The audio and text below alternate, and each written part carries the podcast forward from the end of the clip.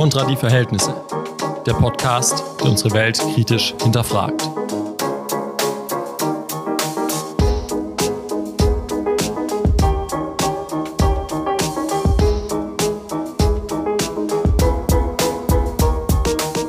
Herzlich willkommen zu dieser neuen Folge Kontra die Verhältnisse.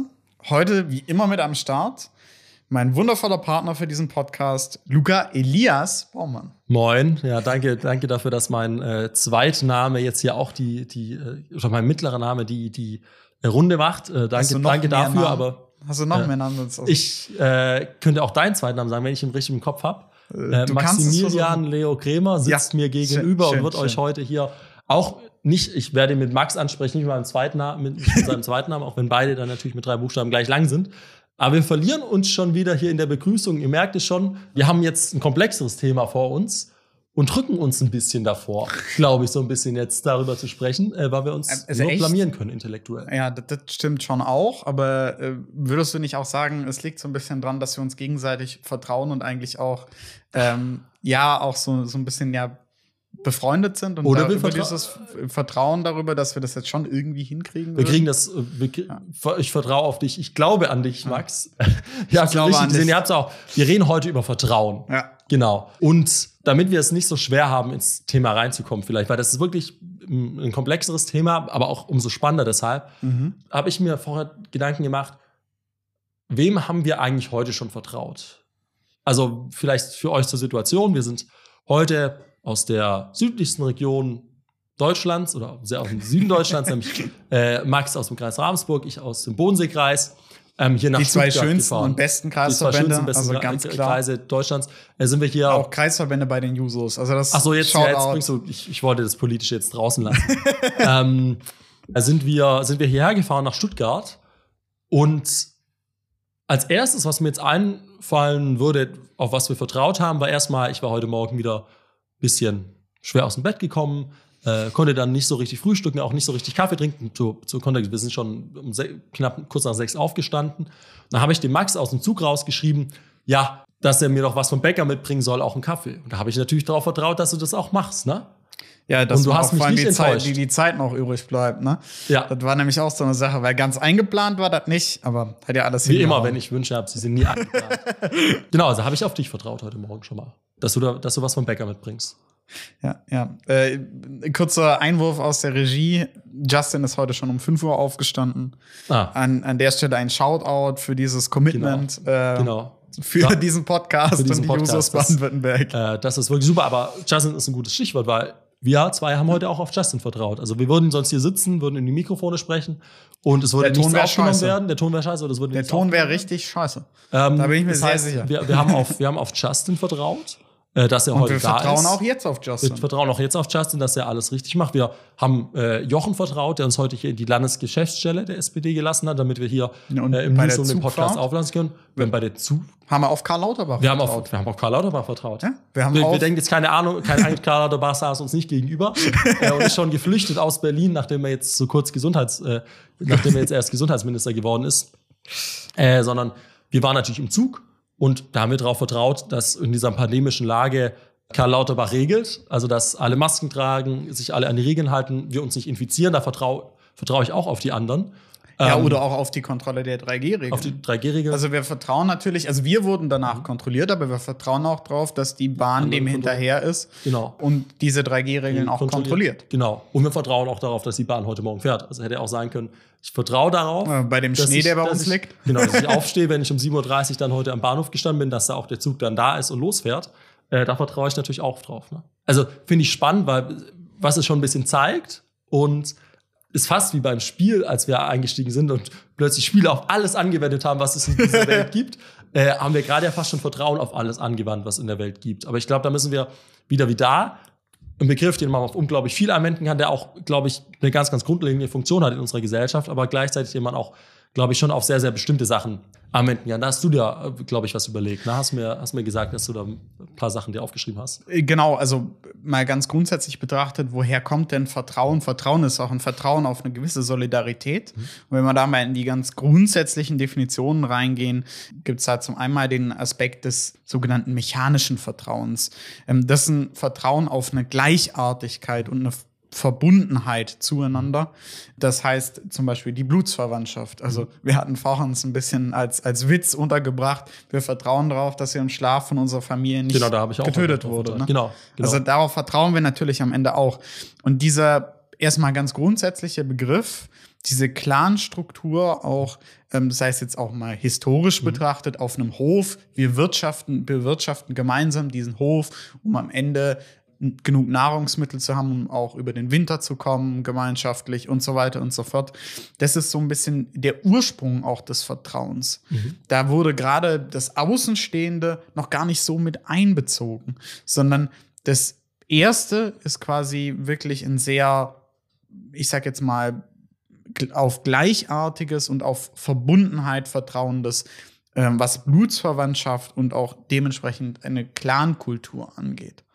Ich glaube, das ist, das ist so eine frühe Form von Vertrauen. Ich habe jetzt äh, in der Vorbereitung wieder einen meiner Lieblingssoziologen gelesen, einen guten Niklas Luhmann, äh, der auch ein kleines Büchlein über Vertrauen geschrieben hat, wobei klein heißt 120 Seiten, durch die man, äh, für die man dann äh, 120 Stunden gefühlt braucht, weil es so komplex geschrieben ist. Aber der hätte das jetzt persönliches Vertrauen genannt. Also ich kann Vertrauen sozusagen in sehr persönlichen sozialen Beziehungen baue ich auch, vertraue ich auch anderen Personen, also anderen Personen. Und Vertrauen heißt ja vor allem, und glaube, das ist spannend, Vertrauen heißt eigentlich bei ihm immer, dass ich jemanden Kontrolle oder Handlungsmöglichkeiten gebe, die ich selbst nicht hätte oder die ich selbst sozusagen nur nehmen könnte, wenn ich, wenn ich sehr stark investieren würde. Also zum Beispiel heute Morgen noch den Kaffee zu holen.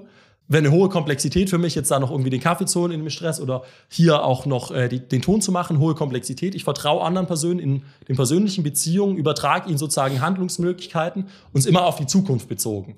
Also ich vertraue sozusagen, dass jemand irgendwas machen muss und es hat für mich den Vorteil, dass ich es selber nicht machen muss. Dass es vielleicht auch manchmal in Bereichen sind, wo ich gar nicht so fähig bin, also gerade bei der Technik. äh, und da habe ich gar nichts mit am Hut und das dann selber zu machen, äh, wäre, müsste ich ja auch noch mal was lernen. Das heißt, ich vertraue auch jemandem, der das Fachwissen dort hat. Ähm, und das reduziert für mich Komplexität. Das heißt, Ja, würdest du auch sagen, dass das auch was ist, so das Bewusstsein der wechselseitigen Abhängigkeit?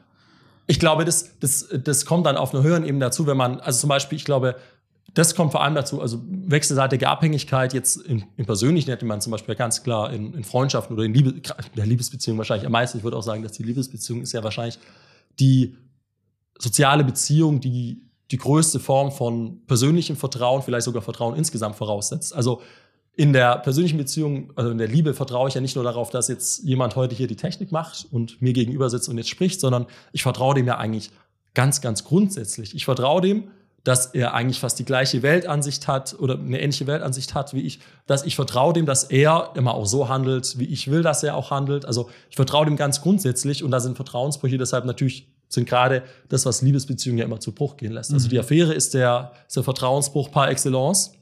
Das heißt, ich würde sagen, da haben wir so eine wechselseitige Abhängigkeit, obwohl wir da, glaube ich, später nochmal drauf zurückkommen können, weil ich in der Liebesbeziehung natürlich insofern wechselseitig abhängig bin, weil beide aufeinander vertrauen müssen. Also der Ja. andere muss mir auch vertrauen. Äh, Wenn nur die eine Seite vertraut auf den anderen, dann ist es auch keine Aber es ist, auch- ist auch ein, gute oder füllende Liebesbeziehung. Was ich jetzt sehr spannend fand, dass du auch jetzt gerade so ein bisschen aufgezählt hast, so die gemeinsame Weltanschauung.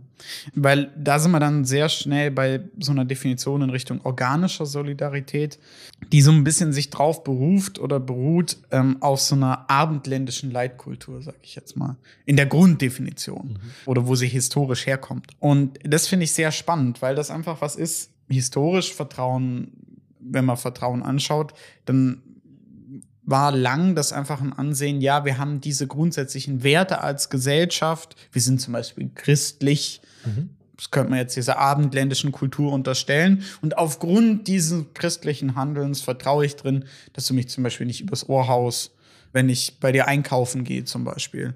Oder eben auch in, in Beziehungen. Ich vertraue darauf, dass du jetzt mal auch mit der christlichen Einschlag gesprochen, nicht sündigst, also quasi den Ehebruch begehst. Ähm, ganz klassisch. Und dass das ja schon was war, was früher sehr ordnend war und da über diese Ordnung auch Vertrauen geschaffen hat, weil man sich darauf verlassen konnte, dass so zumindest in der Wahrnehmung oder in der Umgebung Gesellschaft funktioniert. Ich glaube, genau, also ich glaube, da wären wir fast noch bei einer Form von also noch eine Art von persönlichem Vertrauen fast, weil natürlich auf größere Menschenmassen bezogen, weil ich glaube, dass natürlich, was du jetzt beschrieben hast, dass Gleichheit macht Gruppenbildung und Gesellschaftsbildung einfacher. Das heißt nicht, dass Diversität sozusagen in Gesellschaft und Gruppen nicht realisiert werden kann, aber da ist es komplexer, Gruppenbildung herzustellen. Und Gesellschaft und Gruppe heißt natürlich auch immer Vertrauenszusammenhänge. Ne? Also das sind immer auch Vertrauenszusammenhänge. Und deshalb würde ich schon sagen, das hängt mit Vertrauen zusammen, ja. Obwohl natürlich auch heutzutage ich auch mehr Leu auch vielen Leuten vertraue, auf Sachen vertraue, da kommen wir gleich vielleicht noch dazu, die jetzt gar nicht so viel oder die gar nicht so ähnlich sind wie ich. Ähm, und gleichzeitig würde ich auch sagen, du hast das Christentum und so angesprochen, natürlich muss man, glaube ich, auch unterscheiden. Also Vertrau, ähm, du hast es gerade gesagt, dass jemand nicht sündigt, das Christentum gibt es ja auch die zehn Gebote zum Beispiel. Und wenn ich mir das anschaue, reduzieren die, aber brauche ich da natürlich auch weniger Vertrauen, weil die einen Regelrahmen setzen. Ja. Der sozusagen, ich muss nicht mehr nur darauf vertrauen, dass der andere so handelt und Goodwill, äh, ich glaube schon an den, dass er, dass er auch dran glaubt und dann äh, handelt er auch so, sondern ich habe sozusagen fast jetzt im Christentum natürlich nicht unbedingt jetzt mit den zehn Geboten juristisch umgesetzt. Aber, ja, aber es ist, aber es ist hab, eine ich hab, erste juristische Ausprägung. Erste, so genau, kann man schon sagen. Genau, und ich habe natürlich, so wie jede Regel und jedes Gesetz, ich habe ein Regelungsschema, an das man sich sozusagen halten muss und dafür brauche ich dann auch gar kein Vertrauen mehr, weil das sozusagen die Komplexität des Abstimmungs von Handlungen, das ist ja immer das Problem von Vertrauen. Das Grundproblem von Vertrauen liegt eigentlich, du sitzt mir gerade gegenüber. Ehrlich gesagt bist du für mich eine Blackbox. Also ich weiß nicht, was in deinem Kopf gerade vorgeht. Also weiß, weiß ich wirklich, kann ich im Grundsatz nicht wissen, du hast eine Freiheit zu handeln mir gegenüber. Weiß nicht, was du sozusagen im nächsten Moment machst. Und ich vertraue aber drauf, dass du noch was dass du sozusagen weiter noch das Gespräch mit mir führst oder was Sinnvolles jetzt auch zum Gespräch sagst. Sagst du ja eh immer, aber was Sinnvolles noch zum Gespräch sagst. Ähm, sozusagen da vertraue ich und da liegt auch der, der Grundsatz von Vertrauen. Wenn wir alle gleich wären, wenn du sozusagen eine Replikation von, von mir wärst, ich wüsste, was du gleich immer machst und so alles, dann bräuchte ich dir ja gar nicht vertrauen. Dann weiß ich ja, was du als nächstes machst. Ne? So, also dann, Klar, aber also das ist glaub, das Grundding von Vertrauen. Und es ja. wird natürlich komplexer, wenn ich vielleicht weniger gleich bin oder wenn ich weniger Übereinstimmung habe, so wie du es mhm. gerade gesagt hast sodass ich dann, äh, sodass sozusagen vielleicht die andere Person auch kulturell es wahrscheinlicher ist, dass sie vielleicht abweicht oder frei handelt oder nicht so handelt, wie ich jetzt erwarten würde. Hätte. Wie ich es also, erwarten würde? Also, das ist ja auch was. Hm? Vertrauen ist immer auch ein Erwarten auf eine gewisse genau. Handlung. Genau. Ähm, ich glaube, das kann man ja durchaus äh, so, so Vertrauen bezeichnen. ist sogar nicht nur Erwarten von Handlung, sondern ich übertrage jemandem Verantwortung, dass er so handelt, wie ich es erwarte. Also, ja. ich, zum Beispiel, der, wenn ich jetzt Kinder hätte, habe ich nicht. Die Babysitterin, ich übergebe dir mein Kind, vertraue mhm. dir mein Kind an. Da haben wir sogar das, das Wort drin. Und ich erwarte ja nicht nur, dass sie so und so handelt, sondern ich übergebe ihr sozusagen auch die, die Handlungsmöglichkeiten darüber und mache was möglich, was vorher nicht möglich gewesen wäre ohne Vertrauen, nämlich ich gehe abends was essen. Ja. Mit meiner Frau oder so. Das wäre ohne Vertrauen nicht möglich. Das heißt, Vertrauen ermöglicht auch immer neue Handlungsmöglichkeiten. Und so wie du es geschildert hast, zum Beispiel dass sich, dass sich große Gesellschaften bilden. Mhm. Genau. Also was, was ich jetzt noch sehr spannend finde, wenn man sich das auch so ein bisschen anguckt, so historisch, also wir sind jetzt ja auch sehr nah an diesem gesellschaftlichen Zusammenhalt, dass diese, dieses klassische, ich gehe davon aus, dass jeder mein Welt- und Wertebild irgendwo teilt, was ja diese Ur, Urtypus der abendländischen äh, Leitkultur sein soll, in Anführungszeichen. In an, also, in, also, in, Anführungszeichen gesetzt. äh, das soll jetzt kein, keine absolute Aussage ja. sein, sondern eher in einem, in einem historischen ja. äh, äh Blick äh, gesehen. Und dass wir heute mittlerweile in einer sehr multikulturellen Gesellschaft leben, mhm. ähm, die verschiedenste Ansichten und Lebensweisen beinhaltet, wo das Vertrauen in die Gesellschaft aus meiner Sicht auch vor gewisse Herausforderungen gestellt wird. Absolut. Also, das ist ja andere Religion. Mhm. Keine Religion. Also auch, auch eine Option. Äh, Leute, die sich komplett von dem religiösen Gedanken lossagen. Und trotzdem brauchen wir noch einen gesellschaftlichen Zusammenhalt. Mhm. Und ähm, auf was ich da in der Recherche so ein bisschen gestoßen bin, was ich ein sehr spannendes Konzept fand, ist quasi, dass unser heutiger gesellschaftlicher Zusammenhalt im Prinzip darauf beruht, in einer wechselseitigen Anerkennung des Rechts auf Vielfalt, bei einer gleichzeitigen Achtung und Verteidigung unserer Verfassungs- bzw. eines wirklichen Verfassungspatriotismus. der ja diese Vielfalt auch garantiert. Also klar, jetzt mal die Präambel weggedacht. Ähm, aber ich, ich finde, das ist was sehr Spannendes. Und ich finde auch da sind wir bei Vertrauen im, in Verfassung und Verfassungspatriotismus und auch den Geist der Verfassung irgendwo dann bei einem spannenden Punkt, finde ich. Weil gerade wenn man sich anschaut, wir hatten jetzt einen Machtwechsel, also wir hatten es ja in der letzten Folge schon irgendwo am Rande, wo wir eben auch darauf vertrauen, dass gewisse politische Akteure auch eine gewisse Handlungsweise an den Tag legen. Eben patriotisch oder verfassungspatriotisch, im Geiste der Verfassung ähm, handeln. Und ich finde diesen Begriff des Patriotismus, auch wenn er im ersten Moment vielleicht ein bisschen abstoßend klingt, weil deutsche Geschichte, wir kennen es alle, muss ich sagen, finde ich in dem Zusammenhang sehr wichtig. Weil wenn wir diese Werte, die in unserer Verfassung gegeben sind, nicht mehr leben und eben diese Toleranz, was ja auch das Aushalten von gewissen Handlungsweisen beinhaltet, die wir so jetzt nicht vorhersehen würden oder uns wünschen würden. Aber wir tolerieren die, solange sie niemanden anderen in der freien Entfaltung irgendwie beschränken. Und ich finde, diese, diese Grundwerte der Verfassung und dieses, dieser, dieser Patriotismus, was die Verfassung angeht, ist, glaube ich, für eine Gesellschaft wie die unsere unfassbar wichtig geworden. Das stimmt. Ich würde jetzt da sozusagen, weil das, weil das Vertrauen da ja eher eine vorgeordnete Rolle spielt. Also ich kann diversere Gesellschaften nur ausbilden, wenn ich trotzdem noch Vertrauen generiere. Ähm, wenn ich, äh, wenn auch andere Personen Vertrauen, äh, wenn ich auch anderen Personen Vertrauen schenken kann, ähm, die außerhalb meines bisherigen Zusammenhangs stehen. Also man muss ja auch beschreiben, Gesellschaften werden nicht nur diverser im Hinblick auf soziokulturelle Merkmale, im Hinblick auf Migrationshintergründe, ähm, im Hinblick auf Erwerbshistorien und so weiter und so fort, sondern Gesellschaften werden ja auch insofern diverser und komplexer, dass ich nicht nur mehr mit den drei Hansele aus meiner Familie irgendwie in einem sozialen Zusammenhang stehe, sondern eben, so wie du es gesagt hast, auch mit der ganzen Gesellschaft ja eigentlich in einem, äh, in einem sozialen Zusammenhang stehe ähm, und auch viel, viel mehr unpersönliche Beziehungen habe. Da komme ich gleich nochmal drauf zu sprechen, weil ich glaube, das begründet dann auch Ver Vertrauen. Der, der andere oder der andere Punkt ist, und das spielt auch damit rein, du hast jetzt gesagt, ich sozusagen Verfassungspatriotismus, ist ja auch wieder ein Regelungsrahmen. Ne? Das Grundgesetz, wieder eine Regelung, reduziert auch erstmal, sozusagen, macht, macht, schafft auch erstmal Erwartungssicherheit. Könnte man jetzt wieder sagen, ich muss gerade schauen, ich bin immer in den Luhmannschen Termini drin. Äh, Erwartungssicherheit, Komplexitätsreduktion. Man, man merkt, Man äh, merkt, was du gerne liest. was ich gerne lese. Aber ähm, wenn man das eben schaut, es schafft sozusagen auch ein, wieder einen Handlungsrahmen, von dem ich weiß, dass andere Personen so handeln werden. Und ich muss dann gar nicht so, also ich muss dann nicht darauf vertrauen, dass mehr persönlich in die andere Person vertrauen. Ich muss auch gar nicht mehr so stark vielleicht auf den einzelnen Politiker vertrauen, dass der das jetzt so macht. Das ist nicht mehr ein personales Vertrauen, wo ich ihm das überschreibe und sage, hey, handel mal so, sondern ich vertraue ja eher in den allgemeinen Rahmen. So wie du es gesagt hast, ich vertraue ins Grundgesetz und womit ich damit vor allem vertraue, ist, dass andere auch darauf vertrauen. Wenn ich in einer Gesellschaft lebe, in der es ein Grundgesetz gibt, vertraue ich darauf, dass andere auch auf, dieses, äh, auf das Grundgesetz vertrauen. Und erst dann kann das Grundgesetz seine, seine, äh, sozusagen seine Grundlage für die moderne Gesellschaft auch erfüllen oder jede rechtliche Regelung, genauso wie Wirtschaft oder Geld, nämlich einmal neue Handlungsmöglichkeiten zu ermöglichen und gleichzeitig einen Rahmen zu setzen. Und Niklas Luhmann hätte es jetzt genannt, Systemvertrauen. In der modernen Gesellschaft vertraue ich viel, viel mehr auf bestimmte Systeme. Das mache ich deshalb und das ist jetzt was, das werde ich einmal, ich glaube, das würde ich immer wieder sagen, weil es eine, sozusagen eine meiner, glaube ich, liebsten und grundlegendsten Unterscheidungen, mit der man ganz viel machen kann, dass in der modernen Gesellschaft vor allem auch unpersönliche Beziehungen zunehmen.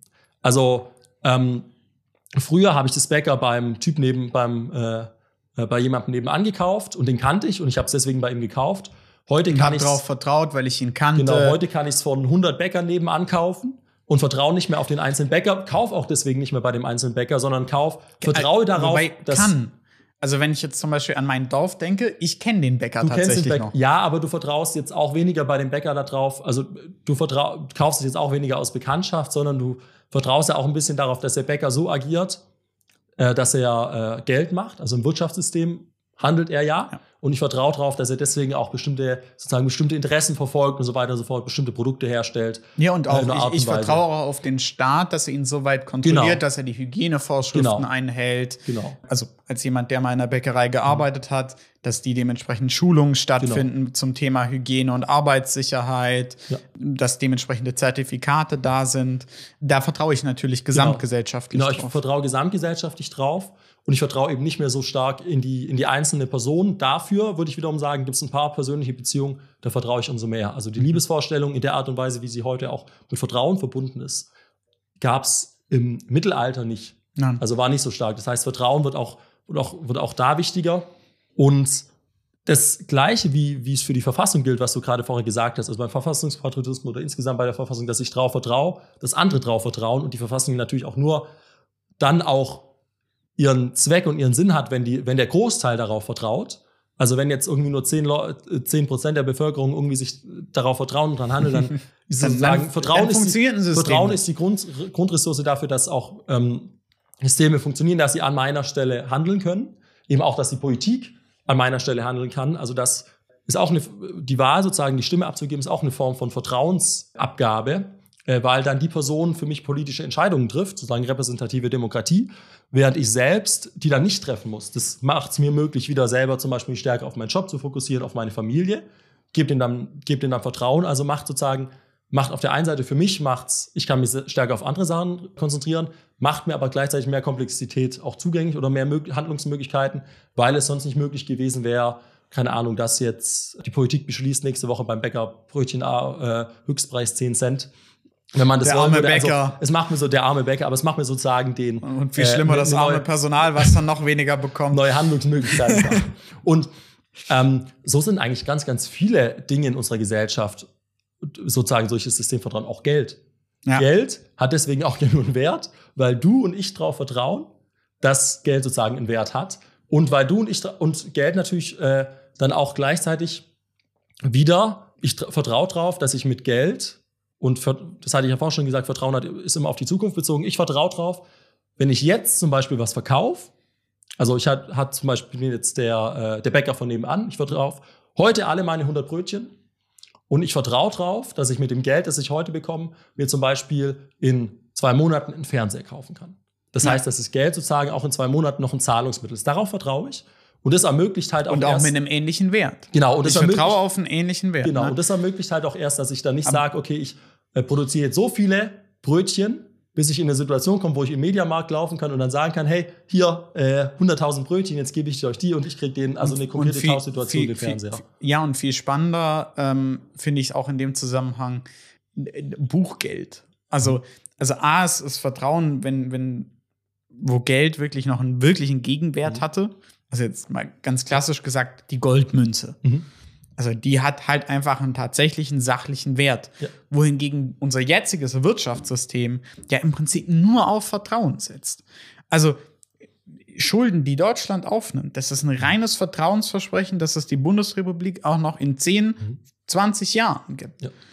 Und man sieht daran, wenn Vertrauen in dieses Wirtschaftssystem schwindet, sieht man an Beispielen wie Griechenland, wie das derart in die Hose gehen Mhm. kann. Und da sieht man, wie wichtig Vertrauen auch mittlerweile global geworden Ja. ist. Es ist ein Vertrauen in ein globales Finanzsystem. Das Mhm. kann man jetzt gut oder schlecht finden, das Finanzsystem, aber wir alle müssen zu einem gewissen Grad darauf vertrauen, Ja. weil es eben schon beim Einkauf beim Bäcker so ist. Genau. Und Beispiel auch äh, das gleiche, du hast jetzt auch Griechenland angesprochen, damals Zypern mit dem Bank One gab es ja auch oder gibt es ja insgesamt sozusagen, ich vertraue auch drauf, dass nicht alle Situationen, äh, alle Situationen, alle Menschen gleich zur Bank rennen und ihr Geld abheben. Ich vertraue drauf, dass, weil, und das, ich glaube, das das nennt Blumer Selbstreflexivität von Vertrauen.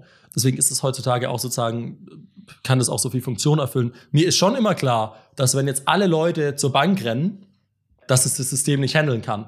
Aber ich gehe davon aus, Normalerwartung, dass es nicht passieren wird. Und es betrifft ja nicht nur, äh, nicht nur darauf, wenn ich, wenn ich äh, zur Bank renne, ganz, ganz viele andere Situationen auch drauf. Sicherheit. Ich vertraue drauf, dass nicht alle plötzlich äh, sozusagen gegen Staatsgewalt aufbegehren, beziehungsweise weil ich weiß, in so einer Situation Ja, ich vertraue das- auch auf den das- Gesundheitsschutz genau, in der das- Pandemie. genau. Also zum Beispiel. Aber wa- was ich jetzt noch spannend finde, ähm, Wir vertrauen auch auf unterschiedliche Spielregeln. Also wir vertrauen auch in verschiedene Institutionen beziehungsweise verschiedene, ja, also Wirtschaft hat andere Spielregeln wie Politik oder genau. Wissenschaft. Ja. Ähm, und wir vertrauen auch jeweils, dass die jeweilige Fachrichtung, mhm. sage ich jetzt mal, auch nach ihren Spielregeln vernünftig agiert. Und was ich dabei sehr spannend fand und was ja gerade aufgrund der Corona-Thematik sehr in Fokus gerückt ist, ist eben Wissenschaft und auch eine gewisse Fehleinschätzung gewisser Bevölkerungsgruppen, was Wissenschaft denn ist und wie Wissenschaft funktioniert. Mhm. Weil unser Denken ist sehr stark von einem demokratischen Gedanken mittlerweile geprägt. Zum Glück. Also mhm. muss man ja fairerweise sagen. Aber das klingt jetzt vielleicht für den einen oder anderen etwas hart. Wissenschaft ist keine Demokratie. Und genau in dem Zusammenhang ist es wichtig, nochmal vielleicht zu reflektieren, in was für Regeln wir beim Thema Wissenschaft auch vertrauen oder wie Wissenschaft funktioniert. Mhm. Also klar gibt es Mindermeinungen, aber am Ende vertrauen wir, dass es einen gewissen wissenschaftlichen Konsens gibt. Und der gewissen wissenschaftliche Konsens richtet sich nicht danach, wie viele Leute der Meinung oder wie, wie viele Wissenschaftler, also nicht per se danach, wie viele Wissenschaftler der und der evidenzbasierten, äh, unevidenzbasierten Theorie anhängen, sondern nach einer tatsächlichen Evidenz. Da finde ich es wichtig, einmal auch sich klar zu machen, was Wissenschaft denn ist und was dem wissenschaftlichen Handeln eben zugrunde liegt. Also ganz klassisch ist es ein kritisches Denken. Ähm, ein Wissenschaftler, und das finde ich ein Aspekt, ähm, den hatten wir auch in der Vorbesprechung, sehr spannend, ist ja das, das kritische Hinterfragen von dem, was auch ein anderer Wissenschaftler meiner Fachrichtung tut. Und das heißt, um mal ein, ein paar Beispiele für kritisches Denken auch genannt zu haben, ist zum Beispiel das Hinterfragen nach, ist diese Aussage im Zweifel falsifizierbar? Also kann ich sie theoretisch widerlegen. Das kennen wir ja ganz klassisch von ähm, irgendwelchen Verschwörungsmythen, sei es 5G oder sonst irgendwas. Ja, da sei geheime Strahlung drin, mhm. die die Physiker uns verschweigen, weil sie es müssen, so ungefähr. Ja. Das ist erstmal nicht mehr nicht widerlegbar. Und dementsprechend steht diese Theorie im Raum und der eine oder andere in unserer Gesellschaft sagt, ja, dann ist es eine wissenschaftlich legitime Theorie.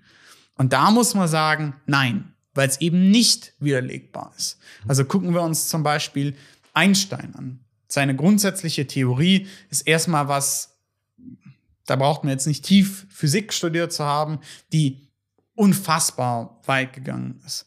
Aber was er immer mitgebracht hat, sind Beispiele, ihn zu widerlegen oder zu belegen. Und was wir mittlerweile wissenschaftlich sehen, dass immer, immer und immer mehr Belege für äh, Einsteins Theorie auftauchen. Das heißt aber nicht, und das heißt sozusagen Falsifizierbarkeit heißt nicht, dass sie endgültig genau. richtig ist, sondern ganz Dass es im Moment der genau. Stand der Wissenschaft genau. ist. Und dass nächste Woche sie aber falsifiziert werden kann. Durch genau. eine bessere Theorie. Genau. Oder durch eine andere, oder einfach durch eine Widerlegung der Theorie.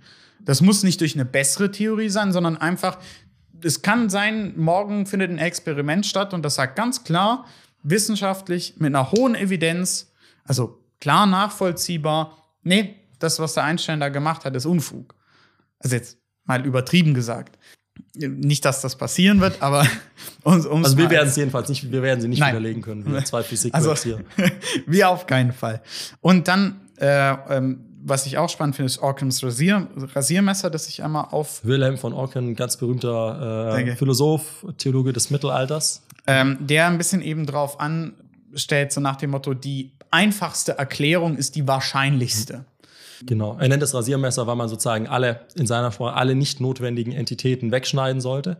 Also alles, was du nicht zur Erklärung brauchst, alles, was irgendwie unnötig ist, raus.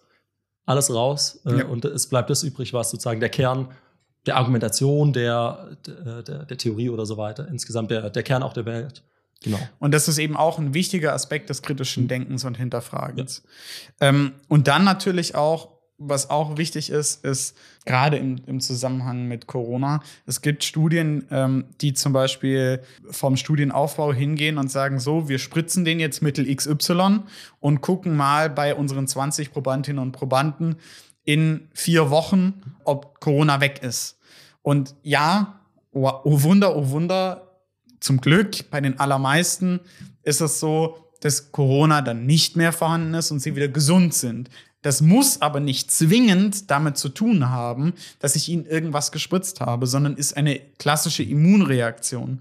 Also das heißt, man muss auch da aufpassen, dass es tatsächlich eine wissenschaftliche Methoden eine Wiss auf, auf, wissenschaftliche Methoden eben zu achten und eben auch dann ganz klar zu sagen, bloß weil eine wissenschaftliche Methode wo registriert ist, heißt das nicht, dass das wissenschaftlich eine hohe Evidenzbasis hat.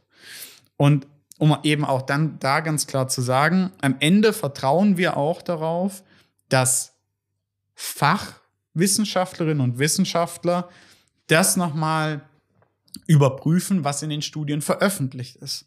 Also weil ich als Stu äh, Student der Rechtswissenschaften habe keine Ahnung, wenn ich mir eine Studie oder nur bedingt Ahnung, wenn ich mir eine Stu medizinische Studie zu irgendwelchen ähm, Vakzinen zum Coronavirus anschaue. Aber ich vertraue darauf oder mein Vertrauen richtet sich an die Fachwissenschaftlerinnen und Fachwissenschaftler dazu, einen wissenschaftlichen Konsens zu bilden. Mein Vertrauen richtet sich vor allem darauf, dass die Leute entsprechend agieren. Also das ist Systemwissenschaft, was jetzt sozusagen ganz viele, könnte man sagen, Ausformungen dieser eigentlich der Art und Weise, wie Wissenschaft funktioniert als System, ja schon genannt, sozusagen sucht immer nach wahr, falsch. Das ist die Unterscheidung, die man, die jetzt auch Niklas Summerlein gesagt hat, das ist sozusagen der Code, nach dem Wissenschaft agiert und sozusagen nachdem alles daran orientiert ist. Und ich vertraue darauf, sozusagen, dass alle Wissen, alle Outputs aus diesem System Wissenschaft eben dieser Unterscheidung folgen und nicht zum Beispiel irgendwie moralische Unterscheidung, bin ich für oder gegen das Impfen und ich mache dann die Studien so, dass das rauskommt, was meine Meinung ist, sondern wahr und falsch. Und darauf vertraue ich. Und das fand ich vorher ganz, ganz spannend, äh, dass du, dass du gesagt hast, weil ich, ich glaube, da muss ich an einem Punkt widers widersprechen sozusagen. Ich glaube natürlich, rein logisch gesehen, muss ich natürlich wissenschaftlicher Konsens auch über den Konsens der Mehrheit herstellen. Weil wir ja davon ausgehen, dass es an wahr und falsch orientierte Individuen sind, dass das System so agiert. Das heißt, es muss sich Konsens herstellen über das, was der Stand der Forschung ist, stellt sie auch meistens her. Ja, ja, Natürlich ja. in Kontroversen und es gibt Abweichungen, es hängt auch von der Wissenschaftsrichtung ab, aber ich sag mal, es gibt Konsens in der Naturwissenschaft höchstwahrscheinlich eher wie in den Sozialwissenschaften. Ja, da muss man äh, sehr aufpassen. Da, da also das war jetzt da auch, eine Unterscheidung. Auch, auch sehr, sehr auf Naturwissenschaften aber bezogen. Sozialwissenschaft ist grundsätzlich ja trotzdem wahr, unterscheidet, unter, äh, sucht auch nach Wahrheit, wahr, falsch und darauf vertraue ich halt. Ja, aber da, ähm, da muss man halt auch grundsätzlich sagen, da gibt's mehr, ich sag jetzt mal, Spielraum. Genau. Weil es weniger um eine Evidenz geht, als tatsächlich um, ja, um auch eine Beschreibung, wie genau. Gesellschaft zum Beispiel funktioniert und, oder ist. Genau, und die Funktion jetzt war, ich glaube, das, daran kann man noch mal ganz gut zeigen, warum wir überhaupt auch vertrauen müssen. Also, weil man kann jetzt immer die Frage stellen, für welches Problem ist Vertrauen eine Lösung? Und das wäre jetzt die Lösung dafür. Schau, vorstellen, ich bin jetzt hier, lebe allein, Coronavirus.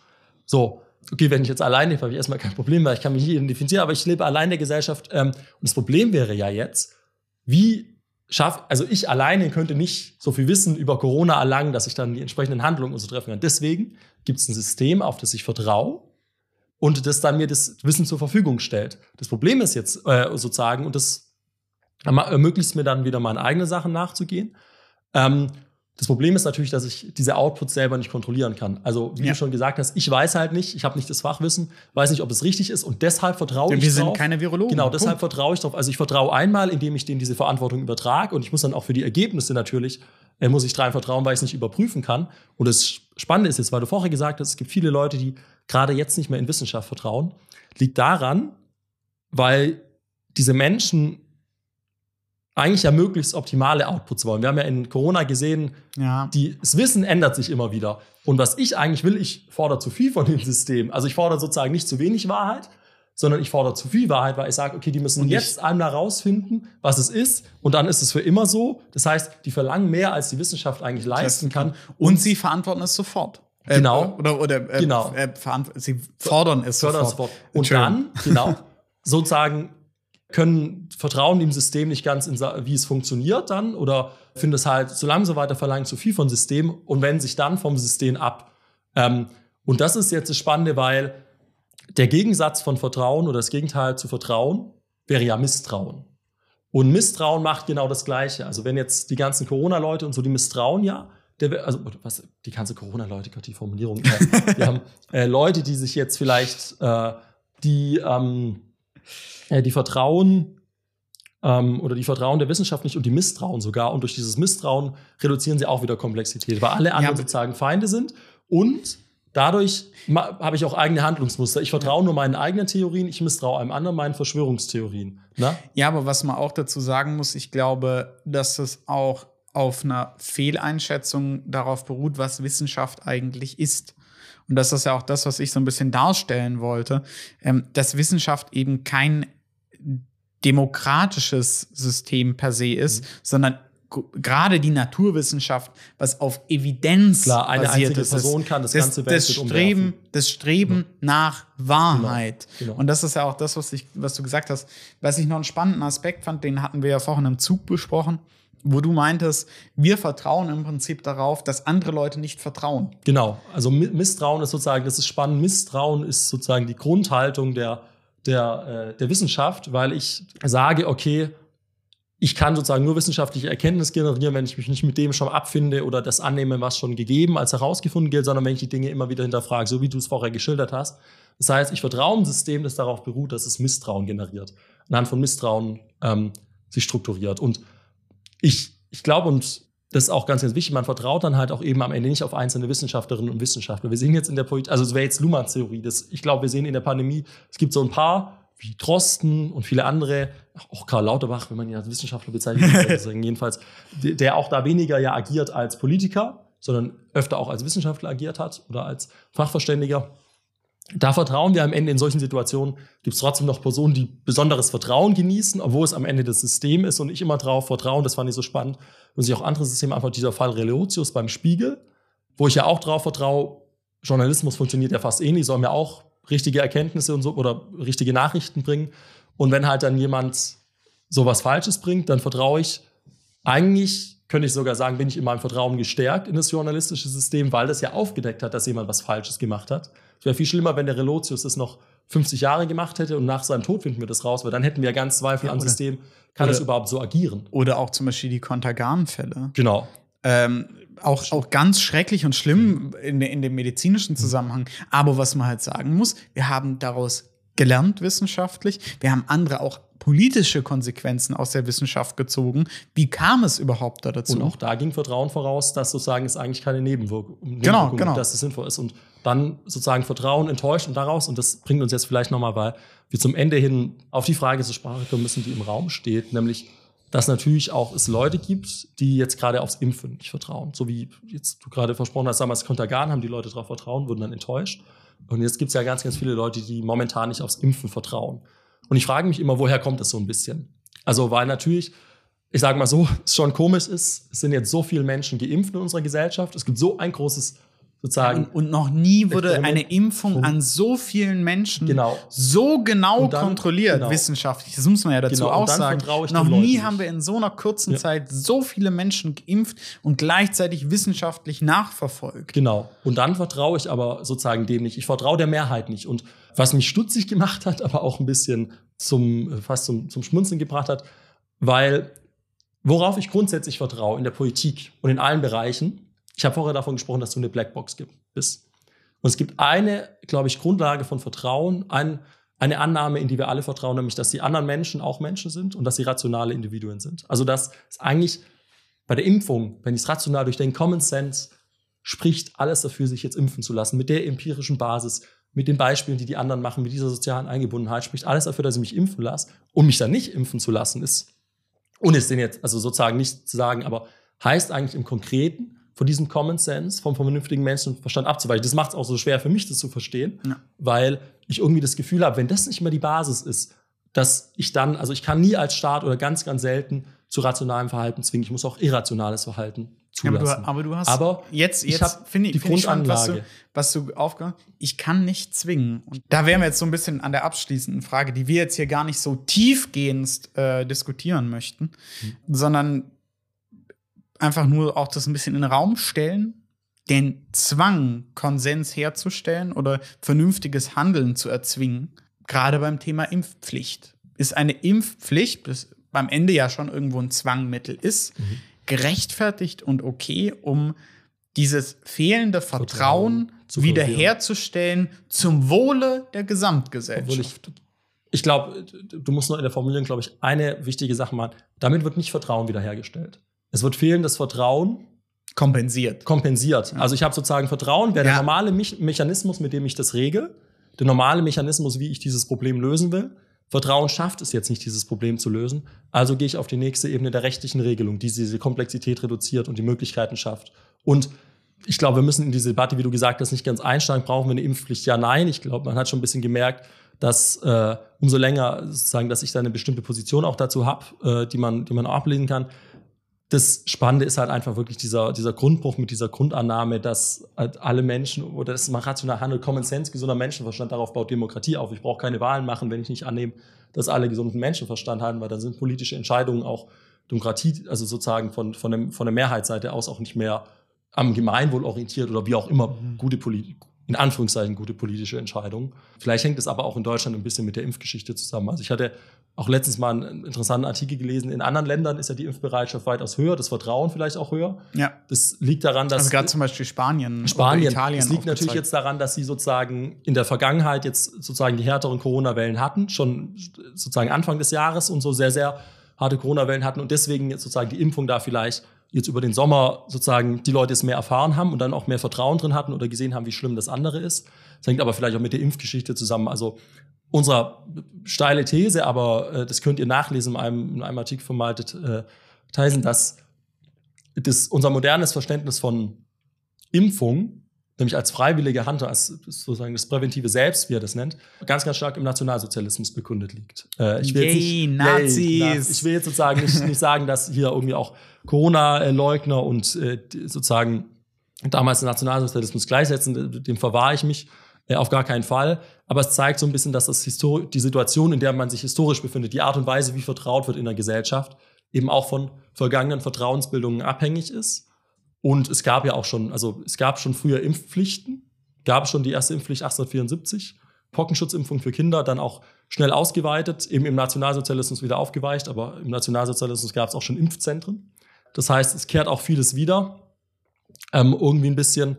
Und ja, da muss sich jeder irgendwie, glaube ich, am Ende seine, seine eigene Meinung drum bilden. Aber um diese Diagnose, dass in unserer Gesellschaft gerade ein enormes Vertrauensdefizit herrscht, in, ja, vielleicht sogar fast in Gesellschaft an sich, jedenfalls, oder in einen bestimmten Bereich und der ist so grundlegend, ja. dass er unsere, sozusagen die ganze, das ganze Fundament von Gesellschaft bedroht, auch die, die Spaltung in, sozusagen von Gesellschaft, wo wir immer denken, wir haben eine starke äh, Polarisierung oder so, ist ja auch am Ende, dass wir fast zwei Lager haben, die sich da nicht mehr vertrauen.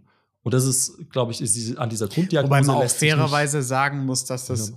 auch wenn das eine laute Minderheit ist, bei weitem weg von einer Mehrheit ist. Ja, ja. Also ein ja, Großteil der Bevölkerung ist zum Beispiel einfach geimpft. Genau. Das muss man ja statistisch ein auch einfach der mal Bevölkerung hat dieses Vertrauen in Wissenschaft, Schaft. in Vertrauen in Politik. Das also wir sind nicht, wir sind nicht an dem Punkt, dass wir morgen sagen müssen, oh Gott, wir können den Laden zumachen, genau, weil, weil, niemand vertraut mehr in den Laden. Genau, genau. Also davon sind wir ganz, davon ganz wir weit weg. Aber ich glaube insgesamt und die Frage möchten wir vielleicht auch mit euch ein bisschen diskutieren. Eben die Frage nach dem, wie gehen wir damit um? dass die Leute nicht mehr vertrauen? Ja. Müssen wir dieses fehlende Vertrauen durch eine Impfpflicht oder auch andere Dinge kompensieren? Mhm. Und da vielleicht die ehrliche Frage an euch, wie seht ihr das? Impfpflicht, ja, nein, für bestimmte Berufsgruppen oder allgemein? Und wie schaffen wir es insgesamt gesellschaftlich, dieses Vertrauen wiederherzustellen? Ja. Und das wäre es uns beide ein großes Anliegen, wenn ihr dazu Punkte habt, Themen habt. Ähm, dann schreibt uns. Schickt uns auch gern per Instagram Sprachnachrichten oder, oder per WhatsApp, wie auch per immer. WhatsApp, und wie auch immer uns erreichen wollt. Also wenn, wenn ihr jetzt ganz viele Punkte habt, wo wir merken, hey, ihr denkt so viel weiter wie wir in unserem begrenzten kleinen äh, abgeschlossenen psychischen System, äh, in unseren kleinen Blackboxen, dann machen wir vielleicht auch sogar noch irgendwie mal eine, eine Podcast-Folge zur, zur Impfpflicht. Kann man theoretisch, könnte man sich auch überlegen, aber dafür brauchen wir eure Einsendungen, weil wir natürlich uns da nicht so komplexe Gedanken drüber machen können wie ihr. Und damit sind wir eigentlich schon wieder fast am, am Ende und, auch angelangt. Und ne? wenn ihr natürlich in einer Podcast-Folge kommen wollt, dann wir sind ein Audiomedium. Wäre es auch sehr praktisch, wenn ihr euch soweit traut und uns dann auch Audionachrichten schickt, weil dann können wir die hier einspielen und das macht das Ganze natürlich auch deutlich interaktiver. Gut. Dann haben wir mal wieder tausende Notizen, die noch unerwähnt geblieben sind. Und wie immer der Hinweis, ihr kriegt ein paar Verlinkungen auf ein paar spannende Texte und Inhalte, wo ihr euch nochmal äh, wo ihr euch noch mal weiterlesen könnt. Wenn ihr auch Fragen habt oder merkt, hey, Luca und Max erzählen wie immer totalen Quatsch, äh, da habe ich auch eine andere Meinung, schreibt uns das auch gerne. Zu dem, was wir besprochen haben, ist nicht nur zur Impfpflicht. Und dann würde ich sagen, bis zum nächsten Mal. Bis zum nächsten Mal. Bleibt gesund. Und an alle, die noch nicht geimpft sind und uns zuhören, lasst euch bitte impfen. Ja. Ihr könnt der Gesellschaft vertrauen. vertrauen.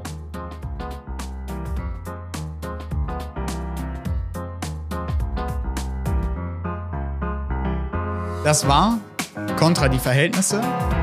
Redaktion und Moderation Luca Baumann und Maximilian Kremer. Tonregie Justin Baumann.